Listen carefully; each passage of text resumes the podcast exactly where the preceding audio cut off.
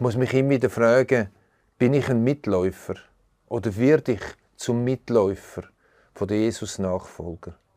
Zu einem, der einfach so mitläuft, weil es in der Kirche gut ist, weil ich ein paar Freunde habe, weil ich mich als religiöse Leben gewöhnt habe? Oder habe ich den Ruf gehört und höre ich ihn heute immer wieder von Christus? Folg mir nach.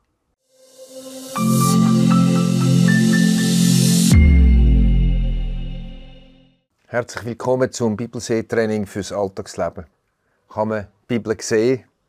Kann man das Leben in der Bibel sehen? Ist es möglich, das auch zu trainieren?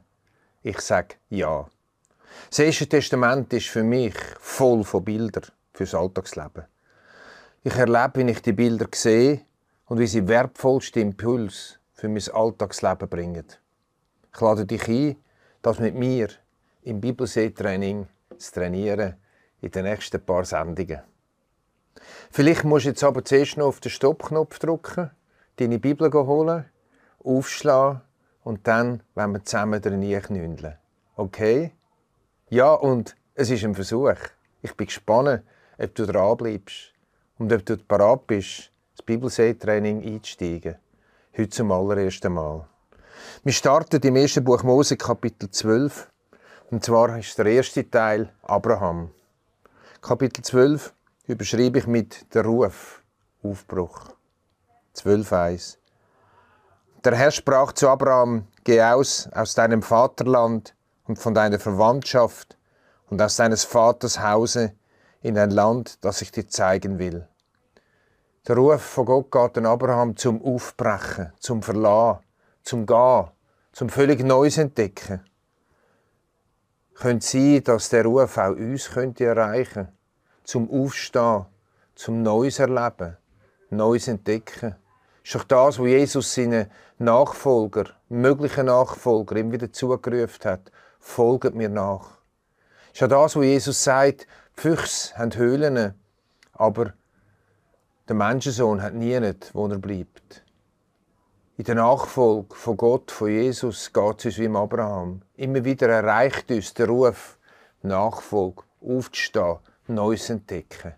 In welchem Bereich von meinem Leben könnte es darum gehen, Neues zu entdecken, aufzustehen, nicht stehen bleiben, in Bezug auf Beziehungen, in Bezug auf Versöhnung, in Bezug auf Beruf, in Bezug auf Chile, in Bezug auf Gott.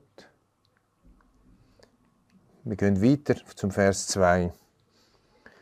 Und ich will dich zum großen Volk machen und will dich segnen und dir einen großen Namen machen und du sollst ein Segen sein. Vers 3. Ich will segnen, die dich segnen, und verfluchen, die dich verfluchen.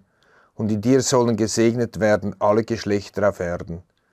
Das ist sehr schmal, von verschiedenen Mal, wo wir nachher werden zusammen sehen, wo Gott am Abraham eine Verheißung gibt. Eine gewaltige Verheißung. Dass ein grosses Volk aus ihm rauskommt. Und dass in ihm, seine Nachfolge, alle Geschlechter auf der Erde werden gesegnet werden. Das ist eingetroffen in Jesus Christus.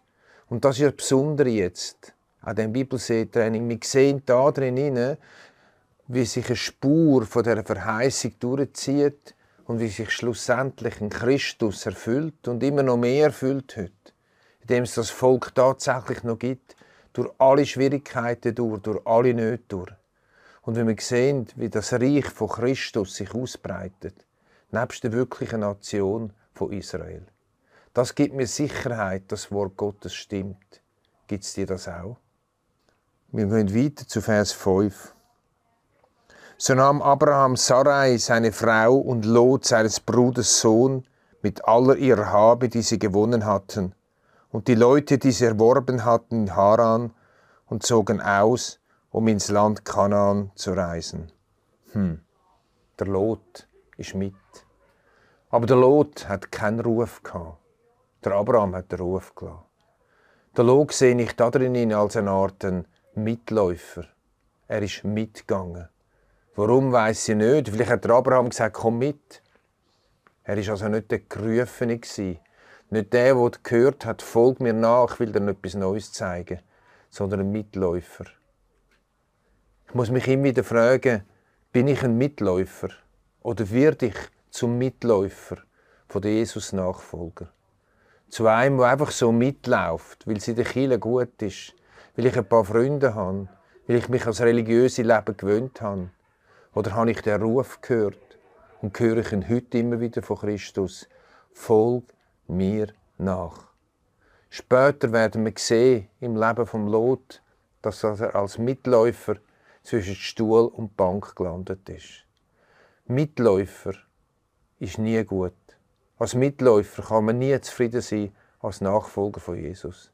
Es braucht einen Ruf, es braucht das Gehören, folg mir nach. Und der Ruf will Christus Jesus jedem entgegenrufen. Und so wird er kein Lot haben.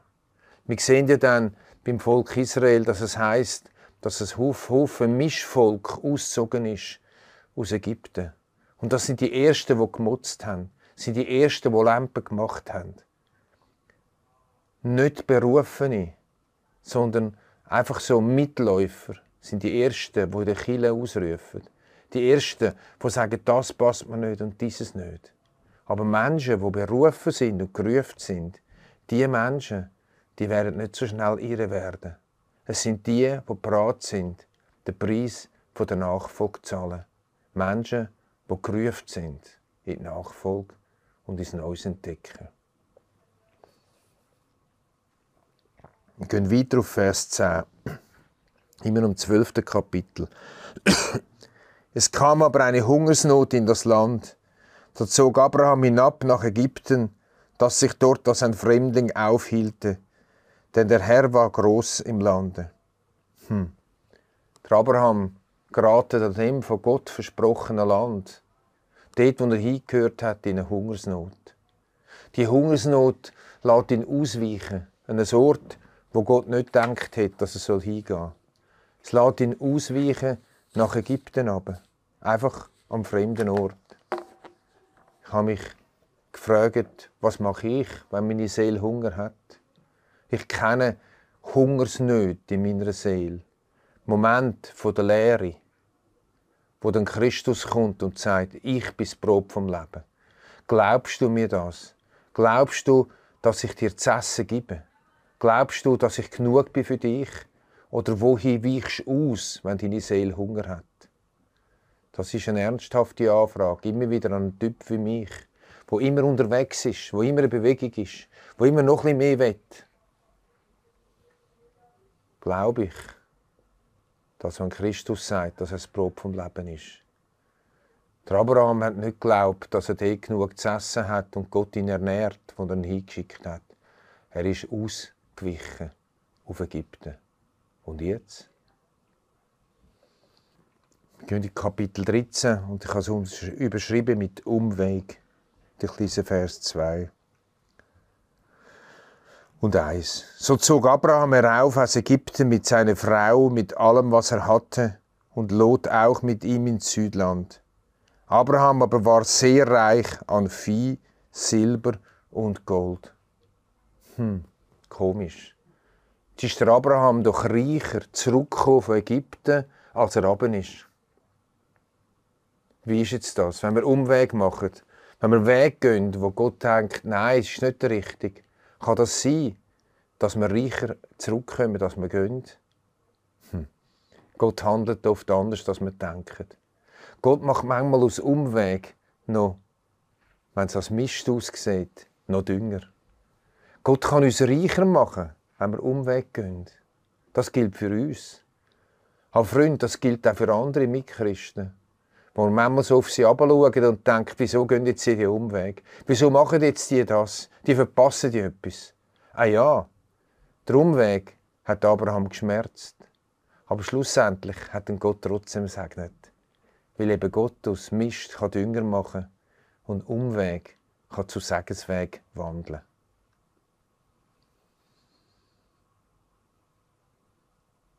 Wir gehen zum Vers 6, immer noch 13. Kapitel der Lot und der Abraham miteinander in der Steppe. Die Steppe ist karges Land. Da mag es nicht wahnsinnig viel Herde leiden, nicht beliebig voll Schaf und Geissen. Und das haben die zwei müssen spüren.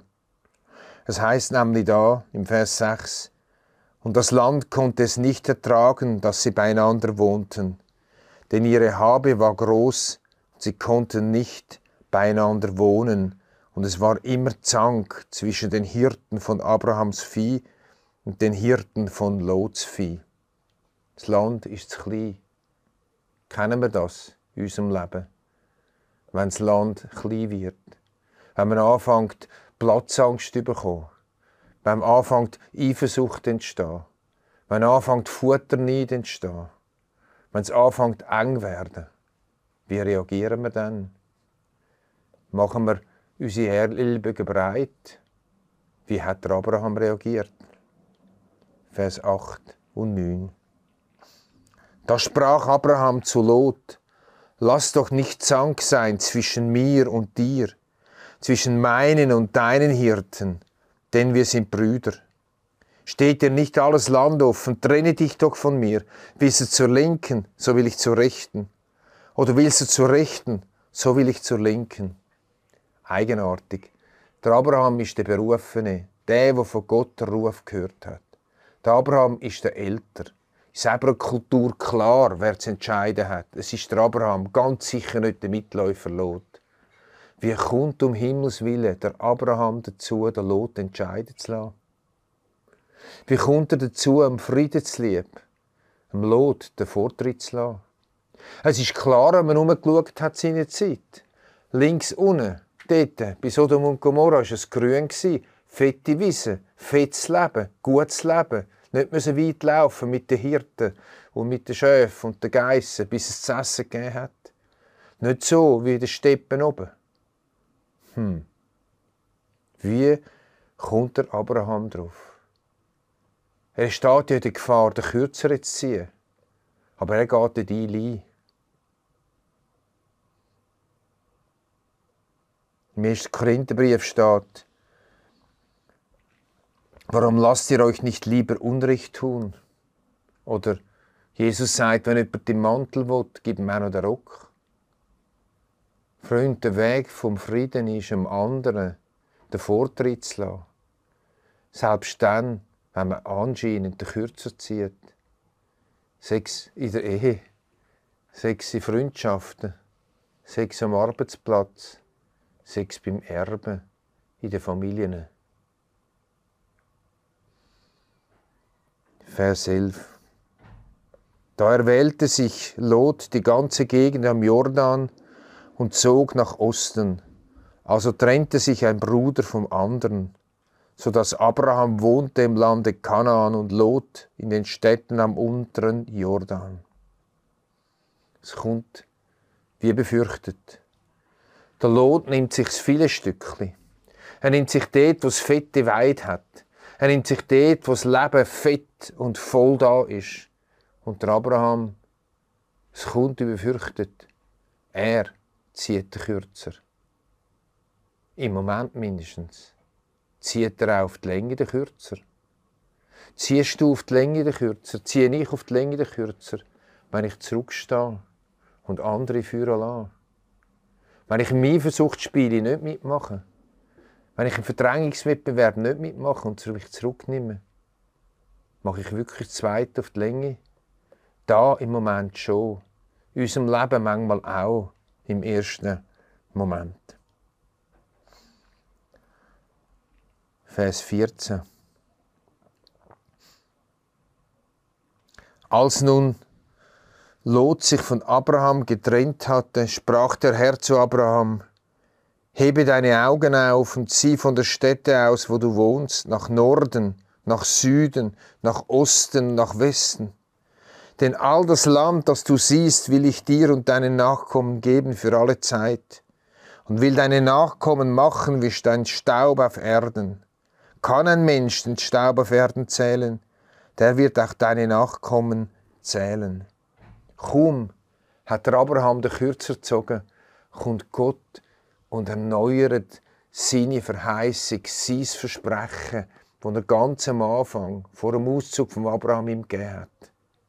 Freunde, es ist ein Prinzip, wo wir werden sehen miteinander. Immer dann, wenn der Abraham entweder den Kürzer gezogen hat oder einfach auf Gott vertraut hat oder große Prüfung hinter sich gehabt, ist immer Gott gekommen mit dem Versprechen, das er erneuert hat.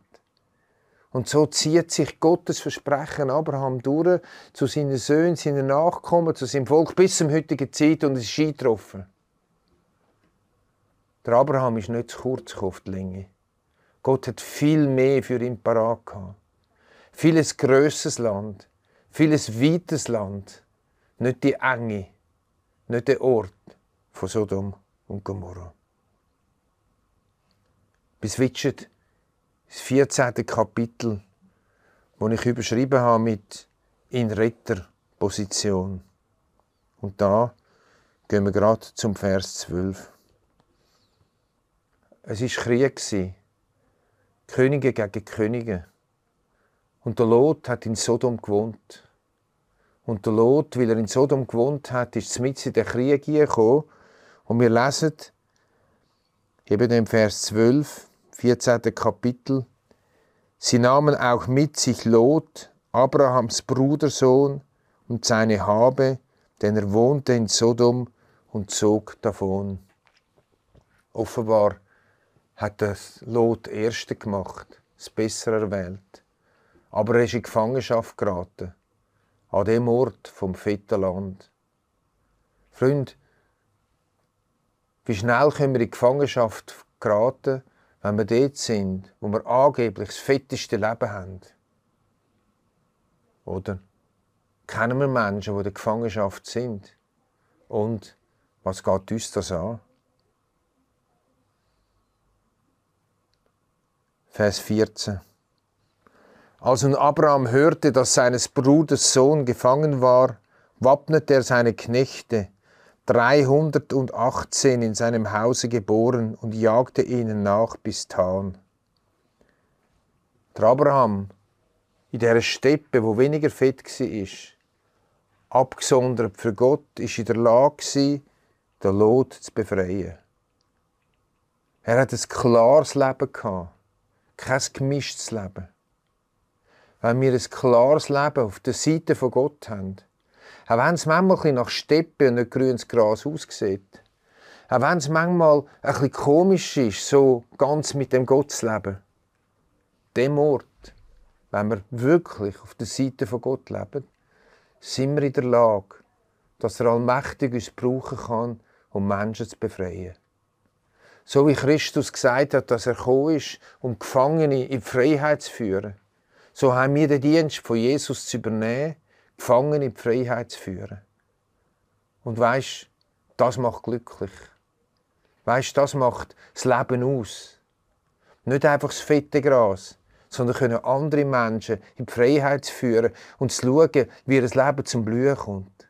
Das ist wirklich das Leben in der Nachfolge von Christus. Jetzt kommen wir zu einer ganz spannenden Passage. Der Abraham hat den Lot befreit, der König von Sodom und Gomorra befreit. Und jetzt kommen zwei Männer dem Abraham entgegen. Ich lese Kapitel 14, Vers 17.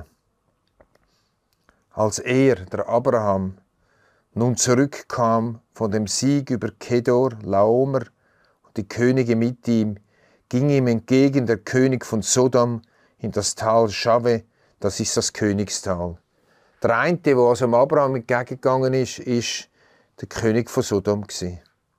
Aber ein anderer ist ihm noch vorzukommen. Das heißt nämlich im Vers 18. Aber Melchisedek, der König von Salem, trug Brot und Wein heraus, und er war ein Priester Gottes des Höchsten, und segnete ihn und sprach, Gesegnet seist du, Abraham, vom höchsten Gott, der Himmel und Erde geschaffen hat.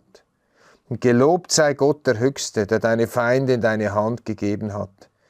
Und Abraham gab ihm den Zehnten von allem. Also nach der Befähigung, der Lot zu befreien und damit auch noch andere zu befreien, noch der König von Sodom und Gomorra, nachdem zieht ihm der König Melchisedek entgegen, ein König aus Salem. Hm. Was für eine Person. Im Neuen Testament heißt es, dass der König Melchisedek weder Anfang noch Ende hat. Er ist nicht irgendwann geboren worden und irgendwann gestorben, sondern ewig.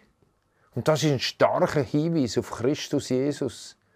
Und ich darf mit verschiedenen Auslegern glauben, dass da Christus Jesus in der Präexistenz dem Abraham begegnet ist. Und er hat ihn gesegnet mit Brot und Wein. Schon der Ausblick auf das, was mal Christus wird tun später. Brot und Wein im Abendmahl. Was für eine Begegnung. Der Diener vom Allerhöchsten, der Sohn von Gott, begegnet dem Abraham und er segnet ihn mit Brot und Wein. Jetzt kannst du natürlich sagen, mit Brot und Wein kann ich nichts kaufen. Das ist so. Aber es ist nicht ums Kaufen gegangen, sondern es ist um den grossen Segen gegangen. Und da war dem Abraham so viel wert, dass er aufgrund von dem Segen nachher Melchisedek den Zehnte von allem gegeben hat. Dann sehen wir den zehnten Teil zum ersten Mal in der Bibel. Freund, was ist es dir wert, im Abendmahl Christus zu begegnen, im Brot und in Wein? In die Gemeinschaft jetzt treten. Dann es kommen auch andere Leute, die um dich buhlen. Nämlich kaum ist der Melchisedek weg gewesen, heisst es da, das Vers 21, da sprach der König von Sodom zu Abraham, gib mir die Leute, die Güter behalte für dich. Hm. Jetzt ist der irdische Fürst gekommen.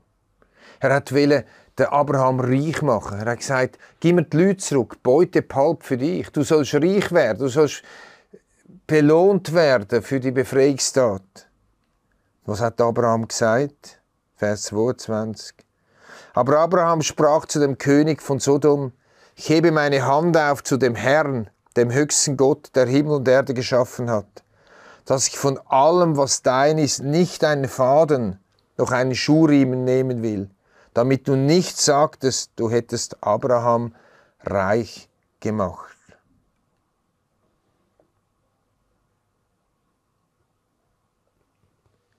Der Abraham hat sich nicht bestechen lassen. Er ist, hat genug gehabt, dem Melchisedek. Er hat genug gehabt, dem Brot und Wein. Er hat genug gehabt, der Gemeinschaft mit dem Christus Jesus. Und er hat nicht den Segen gebraucht vom irdischen Herrscher, wo der Herrscher war von der Stadt der Sünde. Was für ein Moment. Und jetzt? Wie ist es weitergegangen? Nehmen wir das noch zum Schluss mit heute. Kapitel 15.